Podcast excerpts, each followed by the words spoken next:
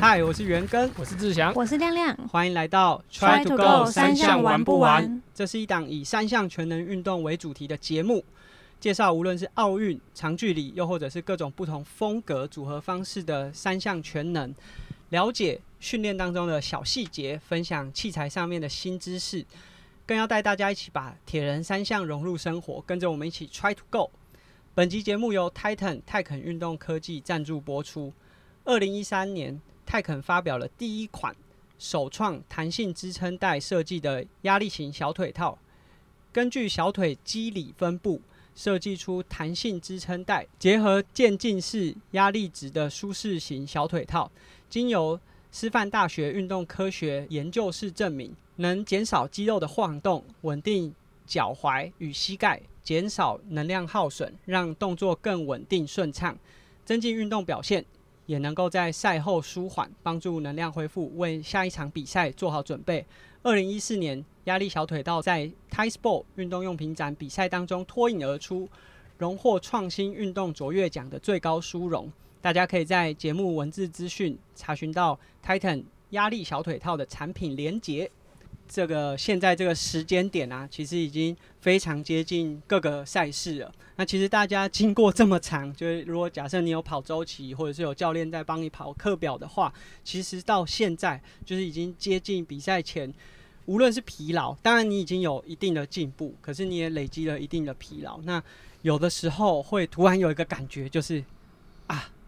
我好像过度训练了，但是。有时候过度训练是一个很难，就是你很难，就是说当下说，哎，我现在就是过度训练，它好像是一个渐进的过程，就是你感觉，呃，无论是越来越睡不饱，或者是人家会说，呃，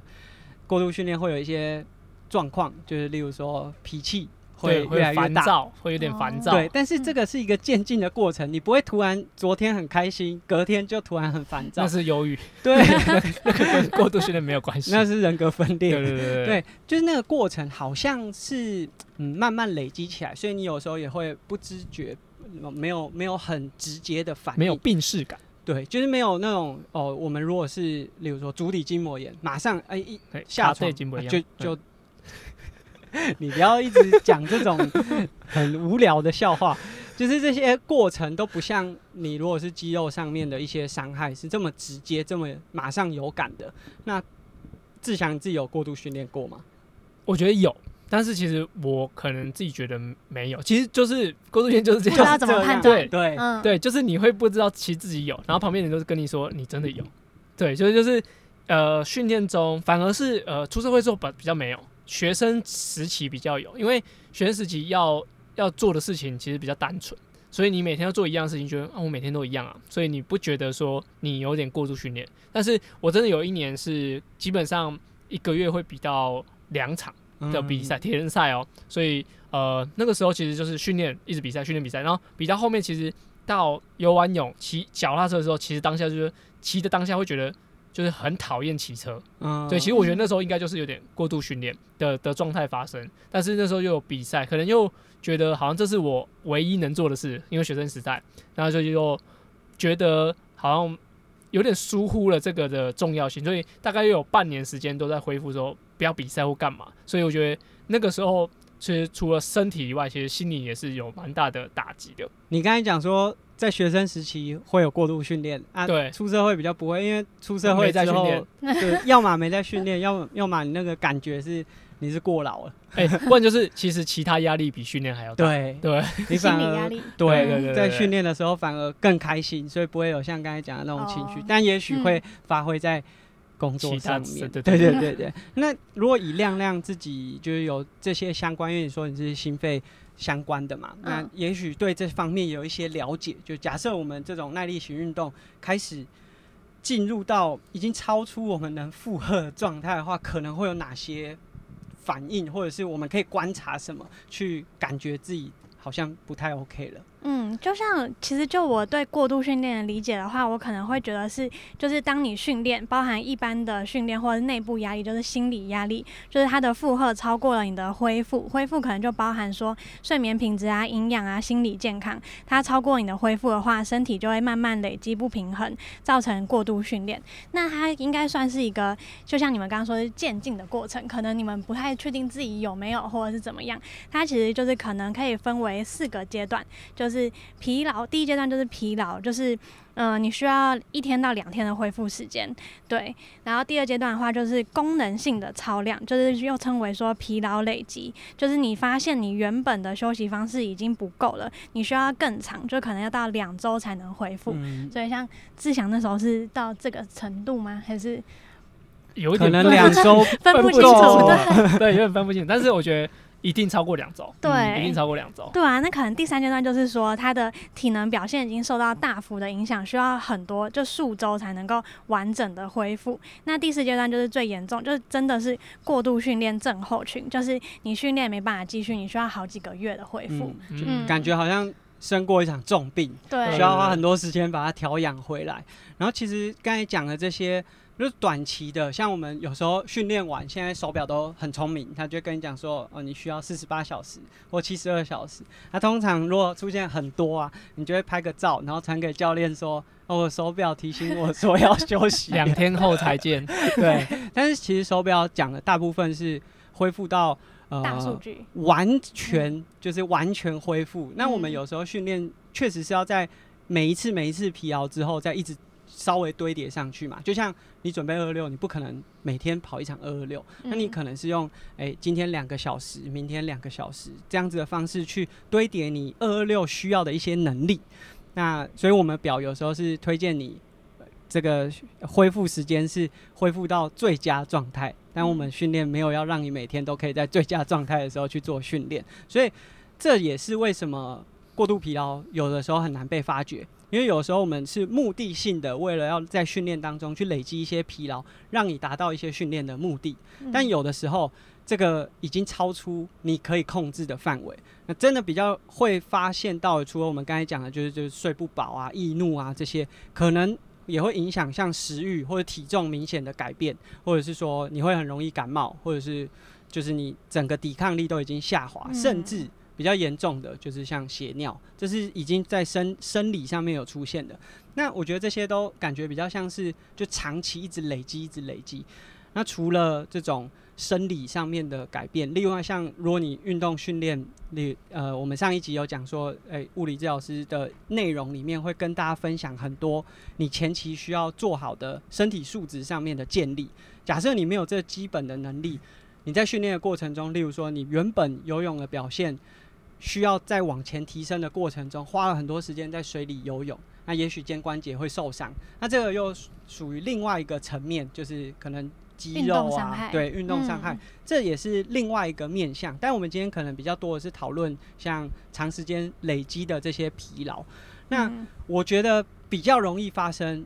呃，过度训练啊，可能跟大家想象的不太一样。大家想象的可能都是。你状态很不好的时候，应该就是过度训练。可是我自己就是自己的观察是，反而比较容易发生是在状况很好的时候。例如说，我最近呃训练，诶，感觉瓦数都踩得很标准、很漂亮，课表都很容易达成。那这时候我会就有点诶，觉得自己好像不错，好像可以再多加一点，再多加一点。然后在这个加的过程当中，一不小心就超标了。因为我们刚才有讲嘛，很多训练它并不是单纯的只是单。单纯当下希望你表现出最好，它可能是很多不同天累积的疲劳，然后在这样子的精密计算之后，让你有成长和进步。但因为你的状况很好，你帮自己加了一些量，这些加上去的量可能导致你隔天原本预计的训练内容没有办法照着你原本的训练负荷或者是强度去执行，导致这个原本状况很好，你加上去之后。瞬间让你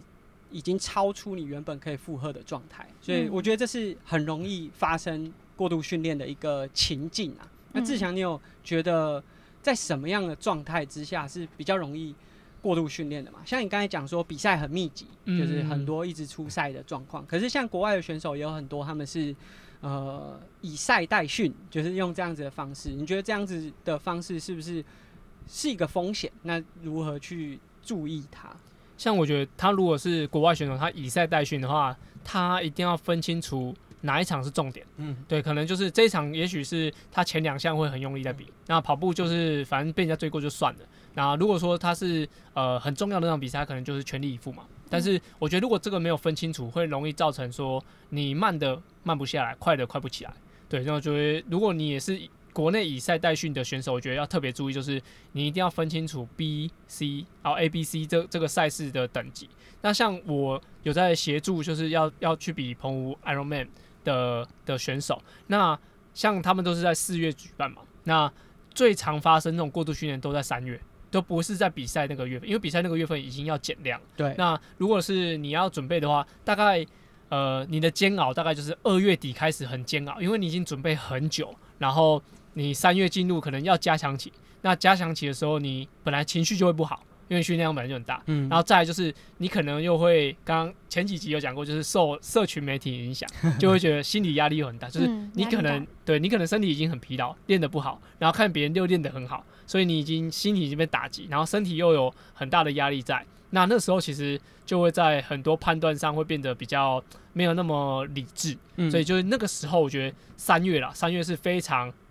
容易会有过度训练的情况，就是为什么我们这一集在这个时候播出。对对，所以像志强刚才讲的，通常啊，假设你那时候真的已经累到你只能很勉强的把课表吃完，我觉得都还算安全，因为对也许有教练帮你安排这个课表都是安全范围。可是最怕的就是你已经很疲劳，但是你当天状况很好啊，帮自己加一组，就像我刚才讲的，嗯就是你既疲劳，但是当天的表现很好，这种时候要特别注意，就是一不小心把自己超过头了。我觉得要特别关注失常的时候，就比如说，呃，你比你你的表现是，比如说你今天很疲劳，他像刚刚讲啊，刚刚阿根讲就是表现突然很好，嗯哦，很疲劳但表现很好，这个时候要注意。但是会说你今天一点都不疲劳，可是你又做不出来，嗯，对，那个你也要特别注意，就是两个很极端的值，对，除非是比如说你练的很少，但是你表表现不好，那就其实情有可原。但是你练得多又表现得很好，那就是可能是一个正正成长的状态。但是如果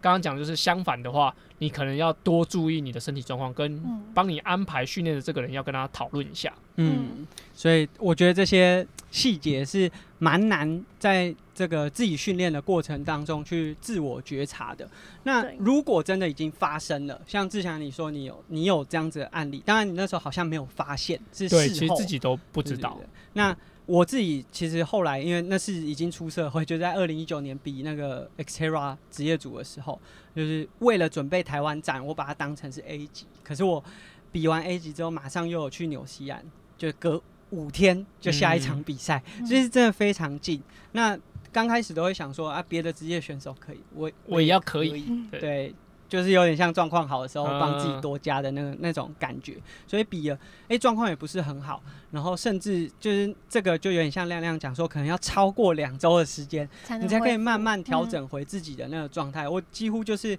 比完那个四月之后，就是真的是没有办法很专专注注做的在每个赛事，呃，每个训练的焦点上面，所以就是希望那时候就需要砍掉重练，就从一个从零开始，然后从基础再慢慢回去的一个状态。那我们当然不希望可以这样，呃，不希望会发生这样子的事情。那所以如果真的已经开始感觉到发生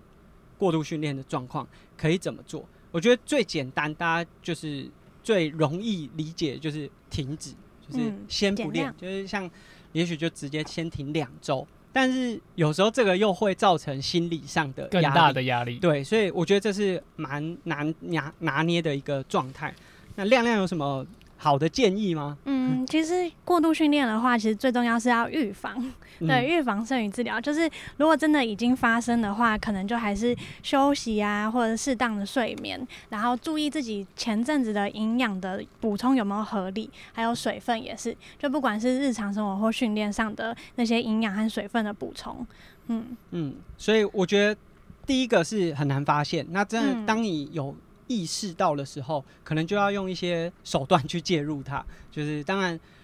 呃，睡眠是非常重要，但大家真的很多时候，尤其是如果你是已经出社会的铁人，其实有时候你都是为了要训练去牺牲掉睡眠。那当你真的已经进入到过度训练的那个状态的时候，你又需要很主动的去把那个调回来，其实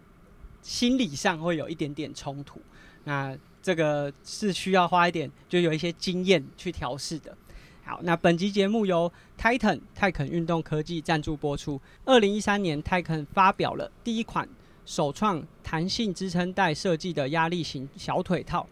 根据小腿肌肉肌理的分布，设计出弹性支撑带结合渐进压力值的舒适型小腿套。经由师范大学运动科学研究室证明，能减少肌肉晃动，稳定脚踝和膝盖，减少能量耗损。让运动表现更稳定顺畅，也用于赛后的舒缓，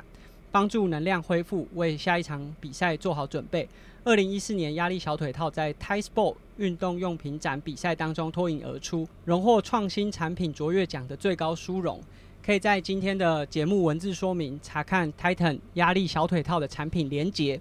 那最重要的，刚才亮亮有讲到，就是预防胜于治疗。如果你真的都已经进入到呃，过度训练那个状态，像我们刚才讲，甚至有血尿，哇，那真的是已经不是只有训练造成你过度，那已经是说不定是会折寿的一个状态了。所以，我们当然希望可以避免这样子的呃状况发生。然后有，我觉得是有一些方式，其实我们自己在在上一些教练课程的时候，这个都是很关键的一个阶段。然后，甚至是我们在上一些教练课的时候，会要求我们在那段期间实际的去尝试去记录或者去监控自己的身体状态。那其实一些比较大家已经有在做的，像安静心跳，因为现在表有光学侦测心跳的功能，所以你每天要侦测安静心跳，已经不像以前那么困难。就以前要侦测安静心跳，你可能早上起床数到睡着，首先要先不被吓醒。对，因为被吓醒的话，心跳会很高。对，还要回一下下。对，对，量脉搏，就躺在床上，然后可能十秒或者十五秒，对，然后量脉搏。可是，就第一个，你要不被惊醒，然后第二个是，有的时候你哎没有被惊醒，然后想说好，我呼吸几下之后再来量，就又睡着了。对对，这是那时候最困难的一个点。然后，或者是以前如果还是学生时期。已经快迟到了，我还要再算心跳，对，完全没有办法好好的量好自己的安静心跳。啊现在有光学心率之后，其实你除了好方便测量，也容易记录，因为这个在你每天手机的 app 都可以把你记录起来。然后另外一个我觉得蛮重要的就是水分的补给。刚刚亮亮也有讲说，如果你过度训练之后，营养啊、水分的补充很重要。其实从你尿液的颜色就可以判断得出来，尤其是训练过后，如果你尿出来是深褐色，不要说血尿，血尿那个一看就知道有危险。但是如果你都没有在运动过程中做好水分的补充，这个当然不是呃一两次的，这有有可能是你的习惯，就有可能是你都没有在训练当中补充正确或者是足量的水分。那这个一不断的累积之后，其实是非常大的风险。嗯，所以我们借由每次训练完之后，你尿液的颜色不太可能是完全清澈到透明啊，但是至少你要让那个颜色不是很夸张的深。那其实这些资讯，无论是心跳或者是尿液颜色，都是一个判断很好的依据。像安静心跳，假设你呃过去平均，像我都是四十四、四十五这样子的平均心跳，安静心跳。如果有一天早上起来是土壤很低，有四十三十八，或或者是六十，那这个当然是非常需要注意，我是不是没有睡好，还是前面的训练有发生什么状况？志强你自己以前有做哪些监控是辅助你，就是了解自己身体的状况吗？我觉得安静心跳是会蛮常观察的，我差不多差不多四十七、四十八是一个平均值，而且我以前算都是直接算六十秒。所以我要很专心，才可以算完六十秒。所以那时候其实算安静心跳这件事情，我也会拿来当做比较。对，就是我能不能够很清醒的，有时候真的数到三十啊，就会重就要重数一次。那那个时候可能也是一个过度训练的一个警讯。对对，就是你 对对，你能不能够很专注的算完六十秒？哦，也许这是在安静心跳以外的一个小小测试。嗯，那睡眠时间我也觉得也是很重要，就是你能不能够一躺就睡。然后睡觉起来的感觉是不是就跟那有精神，对有精，神的，嗯然后睡觉过程是不是有品质的？对，那